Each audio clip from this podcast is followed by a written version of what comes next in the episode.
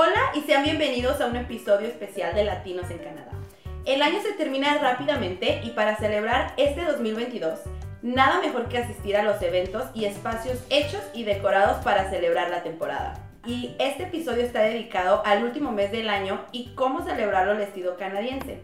Mi nombre es Daniela, yo soy maquilladora y llegué hace 5 años aquí a Vancouver de hecho, yo llegué a finales de un noviembre del 2017 y pues yo tenía un mes de haber migrado aquí cuando fue la Navidad. Y la verdad es que me la pasé muy bien porque mis roomies y yo organizamos una Navidad al estilo mexicano. Pero ya después de entrar las copitas, me entró la nostalgia y, ¿sabes? Como sí, recordar el, mi familia, el que yo estaba lejos de la familia, y, pero también me hizo analizar sobre la familia que nosotros escogemos. Y bueno, ahora que ya tengo cinco años aquí, cada Navidad se ha vuelto un poco mejor porque he cambiado un poco el concepto de lo que es mi familia y eso me, me ha ayudado muchísimo a, a mantenerme fuerte en estas temporadas sobre todo, ¿no? Porque obviamente la nostalgia sigue llegando, sigo extrañando las tradiciones, el abrazo de la familia. Y bueno, hoy está conmigo Álvaro, que de hecho nos acompañó en el episodio anterior del podcast. Hola Daniela, ¿cómo te ha ido? Muchísimas gracias por compartir conmigo esta oportunidad del podcast y quería contarte eh, pues que coincidimos en algo. Yo también llegué en noviembre eh, de hace dos años, porque fue en noviembre de 2020, y me pasó algo muy similar a ti, porque pues golpea un poco estar lejos de la familia en esta época y como llegamos en tema de COVID, nos tocó encerrado, no había celebración alguna y fue bastante duro salir del calor humano de Latinoamérica, llegar aquí a estar encerrado en un apartamento, solo nosotros como familia no hubo ningún tipo de celebración especial. Entonces sí fue bastante duro, pero valió la pena, porque cada año pues vamos haciendo algo diferente y vamos incorporando algunas de las tradiciones nuestras y acomodándonos aquí a Canadá. Si eres latinoamericano, seguramente celebras esta temporada conocida como Navidad. Sin embargo, en Canadá se celebran diferentes festividades y Vancouver, al ser una ciudad muy eh, cosmopolita, podrás encontrar otras festividades culturales que celebrar. En este episodio hablaremos de las tradiciones canadienses y sus raíces. También les daremos nuestro top 10 de qué hacer esta temporada en la ciudad. No se lo pierdan. Esto es Latinos en Canadá. Comenzamos. Además de la conocidísima y popular Navidad, hay muchas otras celebraciones que se llevan a cabo en el mes de diciembre a continuación voy a mencionar cinco celebraciones que seguramente has escuchado o conoces a alguien que las celebra. Body Day. Se celebra el 8 de diciembre y es una celebración de la cultura budista. Este día se celebra la determinación de alcanzar la iluminación del príncipe Siddhartha Gautama al jurar debajo de un árbol ficus. Quedarse sentado ahí hasta encontrar el nirvana. Este árbol es conocido como el árbol Bodhi. Para la cultura budista, este día conmemora el despertar, cuando Gautama se convirtió en Buda al alcanzar la iluminación. Es un día para meditar, recordar y cantar. La segunda celebración de la que voy a hablar es el Hanukkah. Es una festividad judía conocida también como el Festival de las Luces. Es una celebración de ocho días en el cual se conmemora la dedicación y purificación del templo después de la victoria de los judíos sobre los griegos sirios en el año 165 antes de Cristo. Se dice que en el templo había una sola jarra con aceite que debía durar tan solo un día, pero milagrosamente logró alumbrar por ocho días seguidos. En memoria de este evento, las personas encienden el menorá, el cual es un candelabro con espacio para ocho velas. Cada noche encienden una vela. Para muchas personas es una celebración familiar en la cual se cena, canta y se dan regalos. En Canadá, las ciudades de Toronto y Montreal realizan grandes celebraciones alrededor de esta fecha. Una de ellas es el Boxing Day. Se celebra en los países miembros de la Commonwealth, costumbre inglesa desde el siglo XVII, la cual tiene múltiples antecedentes. No se sabe a ciencia cierta de dónde se originó. Sin embargo, aquí te compartimos algunas de las versiones. La primera de ellas es costumbre entre los comerciantes de recolectar las cajas de Navidad con dinero o regalos el primer día de la semana después de Navidad como agradecimiento por un buen servicio durante el año. La segunda de ellas es fecha en la cual las cajas con donaciones son abiertas y repartidas a los pobres. Y la tercera es este día se le daba una caja con regalos a los empleados el siguiente día a Navidad, ya que ellos trabajaban durante Navidad y se les daba el siguiente día como libre. Hoy en día en Canadá es la fecha en la que los centros comerciales y tiendas rebajan sus precios y es el día para hacer las mayores compras del año. Kawanza es una celebración de la comunidad afroamericana ahora adoptada por muchas personas alrededor del mundo. Se celebra la familia, la historia y la cultura de la comunidad africana. Kawanza viene del Swahili de la frase Matunda ya Kawanza, que quiere decir primeras frutas o las primeras frutas de la cosecha. Esta celebración de siete días que reúne los siete principios del Kawanza, la unidad, la de determinación, trabajo colectivo y responsabilidad, cooperación económica, objetivo, creatividad y fe. No es una celebración religiosa, es una celebración a la herencia cultural afroamericana. Este año, Kawanza se celebra del 26 de diciembre al 1 de enero. La quinta celebración es Yule. Es una celebración pagana con origen escandinavo, druida y germánico como preparación para el largo invierno. A la entrada del cristianismo a la zona, la celebración se fue combinando y elementos como las coronas en la puerta vienen de la celebración de Yule, celebrado en el solsticio de invierno, cuando el hemisferio norte se encuentra en las noches más largas. Es un tiempo para tener ideas nuevas, visiones y sueños, y para hacer promesas y planes para el año nuevo.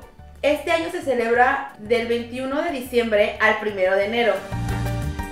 Estas fueron cinco celebraciones que se pueden observar en el mes de diciembre en Canadá. Cuéntanos en Facebook o Instagram si has festejado alguna de estas celebraciones. Y Álvaro, cuéntanos cómo son las fiestas de Navidad, cómo son llamadas allá en Colombia, porque acá en México, bueno, allá en México les llamamos posadas. ¿Ustedes cómo les llaman? cómo es? Pues te cuento que haciendo un análisis de todas las fiestas podemos tener un poco de todas de ellas si las recogemos, porque casualmente en Colombia la celebración de Navidad empieza el 7 de diciembre con la celebración donde encendemos luces o velas el 7 y el 8 y es una celebración que es muy familiar y bastante conocida y de ahí pues arrancan las fiestas eh, navideñas en todo Colombia. ¿Y hasta cuándo se termina la celebración? Pues honestamente nosotros terminamos nuestra celebración en enero, el Día de Reyes. Uh, eso tenemos en común, en México también hacemos eso, con la diferencia de que nosotros comenzamos las fiestas con el Día de la Virgen de Guadalupe, que de hecho nosotros les llamamos el Maratón Guadalupe Reyes. Comienza el 12 de diciembre, que es el Día de la Virgen de Guadalupe, y la mayoría de las personas comienza a tomar desde, porque para eso se usa, ¿verdad? Sí. que nada el pretexto, y por eso se le llama el Maratón Guadalupe Reyes, porque es como que mucha gente lo se da el permiso de tomar, por no decir diario, muy seguido, eh, durante ese periodo de tiempo. Y se, hay una, ¿cómo puedo decir? Hay muchísimas fiestas y le llaman posada, ¿no? Fiesta, fiesta navideña. Pues, pues al final somos países latinos y creo que compartimos bastante esa experiencia. Nosotros como estamos un poquito más exagerados porque pues nuestra fiesta empieza el 7, 5 días antes que ustedes Día de Reyes finalmente es el primer puente de enero. Entonces se extiende como 7, 8 de, enero. Entonces eso es un mes completo de fiesta y así como tú dices, tienes excusas para seguir tomando y celebrando con amigos y familia. Claro, y comiendo.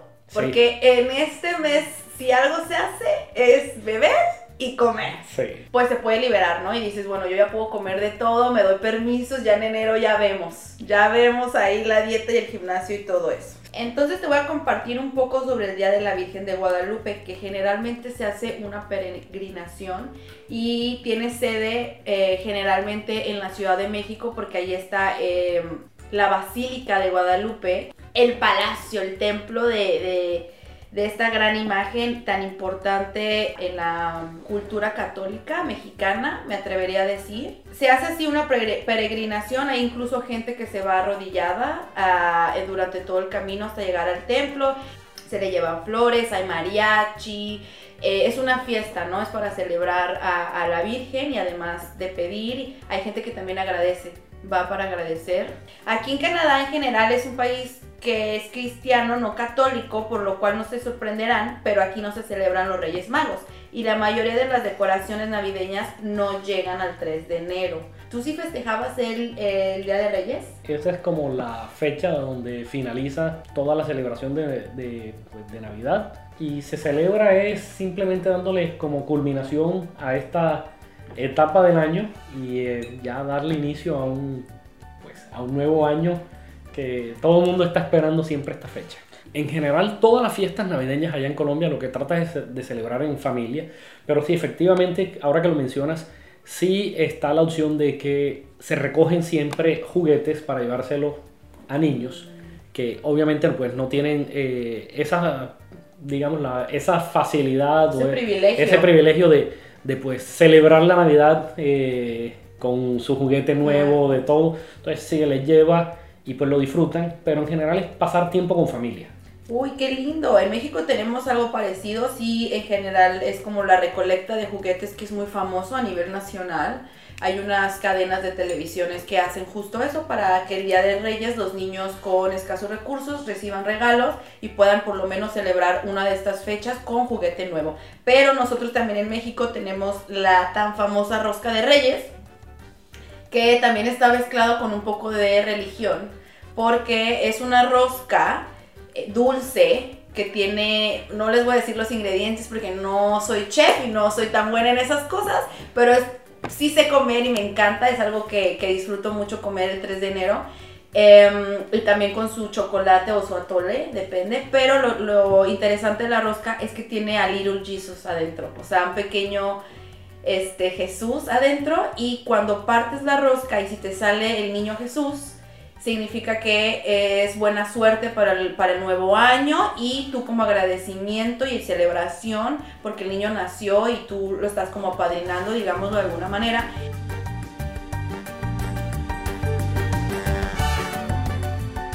Ahora vamos a conversar el top 10 de qué hacer en Vancouver en diciembre del 2022. Las dividimos por categorías y si se puede, hay que hacer un poco de todo. Puedes entrar a la página de vancouverchristmasguide.com y ahí encontrarás muchas más opciones.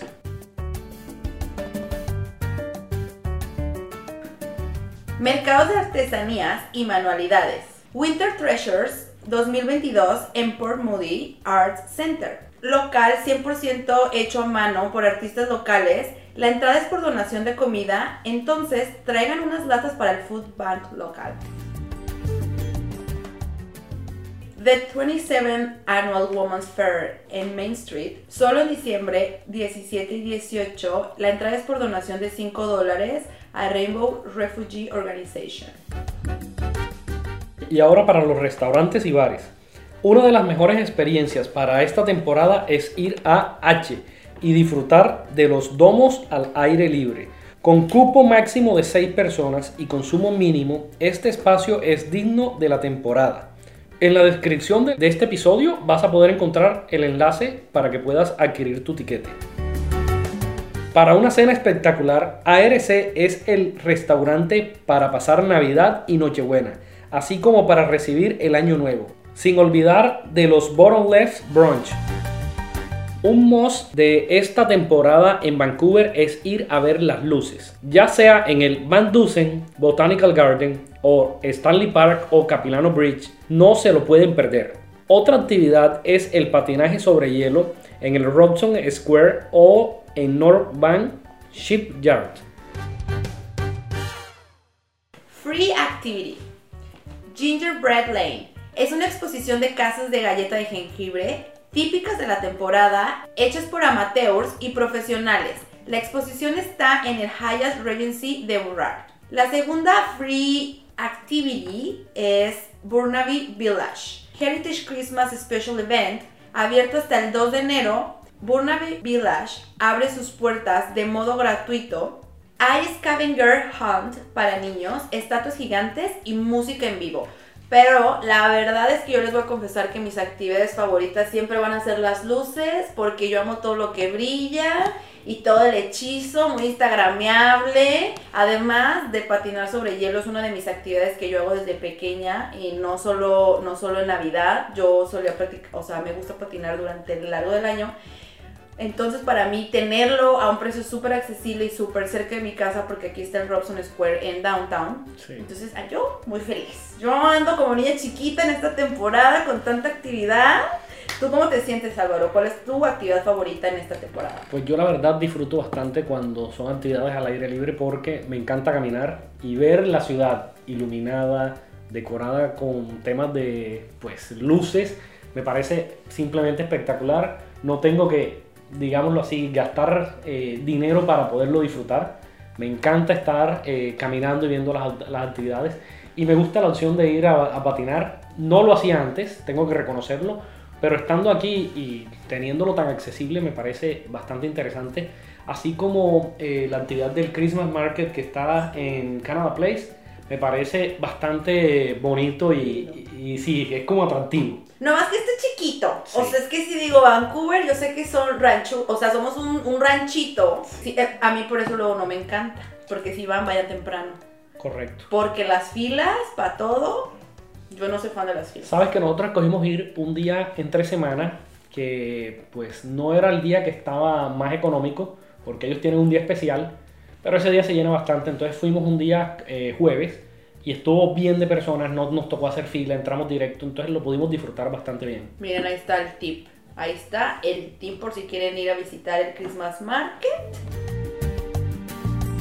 Bueno, ahora vamos a hablar de un tema que todos quisiéramos que estuviera en el pasado, pero es importante mencionarlo porque sigue en nuestras vidas. Ahora que se acercan las festividades y todo el mundo se quiere reunir, es súper importante poder evaluar el riesgo que toma cuando la gente se junta. Pero en ocasiones es muy difícil saber si asistir a un evento que es riesgoso o no. Pero la buena noticia es que el gobierno de Canadá junto con el Instituto Nacional de la Vejez crearon una calculadora para determinar el riesgo que corremos cuando asistimos a un evento. El uso de esta calculadora está relacionado con el COVID y es muy sencilla de usar. Solo debes entrar a la página de COVID Visit Risk el enlace está en la descripción de este episodio. Lee la información que te proporciona y contesta todas las preguntas. Al término te indica qué tan riesgoso es el plan al que quieres asistir. La calculadora funciona para otras partes del mundo en caso de que vayas a viajar. Se las recomiendo. Para mayor información entra a www.gov.bc.ca